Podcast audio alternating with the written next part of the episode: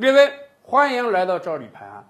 咱们以前啊，把这个俄罗斯称之为战斗民族，俄罗斯人战斗起来有血性。但是我跟大家讲，近两年来，我发现啊，有一个人儿比俄罗斯人还能战斗，简直他是一个战斗型人格，那就是美国现任总统特朗普。这不，刚开完 G20 峰会，刚跟咱们国家缓和缓和啊，咱们以后可以重开谈判，把这个事情共同做好。没想到调定，人家又把矛头指向了自己的传统盟友欧盟。就在昨天啊，美国宣布可能马上要对欧盟的农产品四十亿美元的进口额啊加征关税了。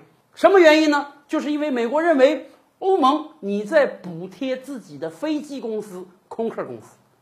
这个事儿还真不是今天才开始的，早在今年四月份，美国政府就叫嚣要对欧盟出口给美国的两百亿美元的农产品征税。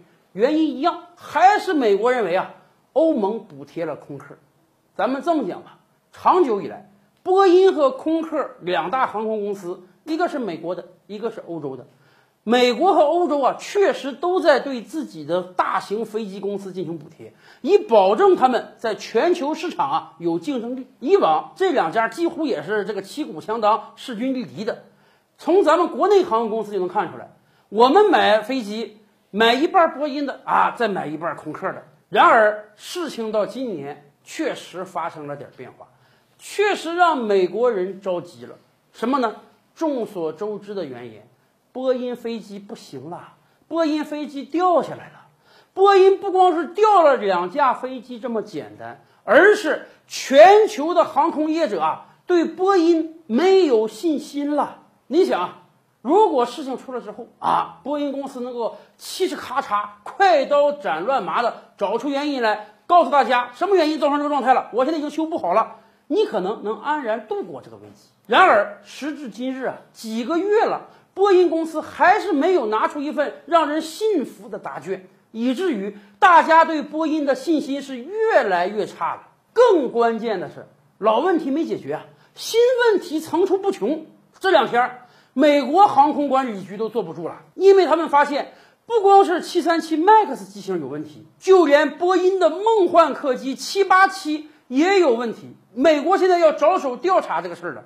还有人爆出来。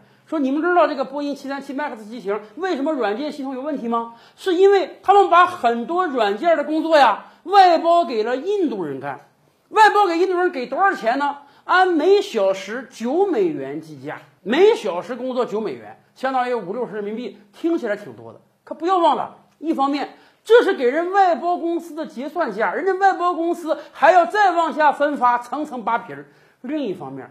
设计软件这个本身人工是相当高的，咱们都清楚，今天中国国内的软件工程师一个月那是几万工资啊。所以波音等于为了省钱儿，把这么重要的工作包给印度人干，结果现在出问题了。虽然说我们并不是说问题一定出在外包给印度人身上，但是从这一点上我们就可以看出来，波音为了挣钱是多么的无所不用其极，只要能降低成本就一定干。你既然在软件设计上都能外包出去，为了降低成本，那么你在别的环节、物料上、测试上有没有可能都要偷工减料呢？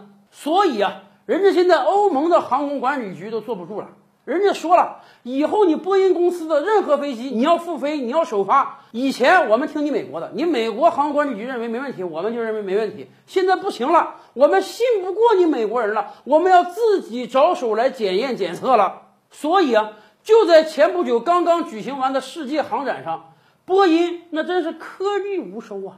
不单以往的订单大量的退单，新订单一个都没有。当然了，说一个都没有也不客观。为什么呢？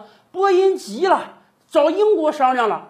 英国的航空公司说：“哎，我好这样吧，我给你个面子，我这个协议跟你订一个两百架飞机的协议啊。”我未来有可能跟你采购，当然了，既然是协议嘛，随时随地可以撕毁。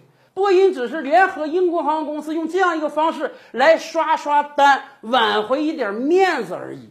所以可以预见的未来是啊，空客很有可能在短时间内大卖，因为毕竟原来是两强，现在变成一强了。因此，美国坐不住了啊，我就得帮着波音挽回影响啊！怎么挽回？就指责你欧盟补贴空客，你如果还补贴，我就对你加大征收关税，用打击空客的方式来挽救波音。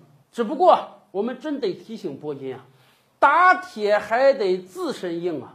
现在恐怕都不是飞机售价的问题了，哪怕你卖的比空客便宜一半，有多少航空公司敢买你的？毕竟这是人命关天的问题呀！再这么下去，欧盟都不用补贴空客，人家都能卖得很好了呀。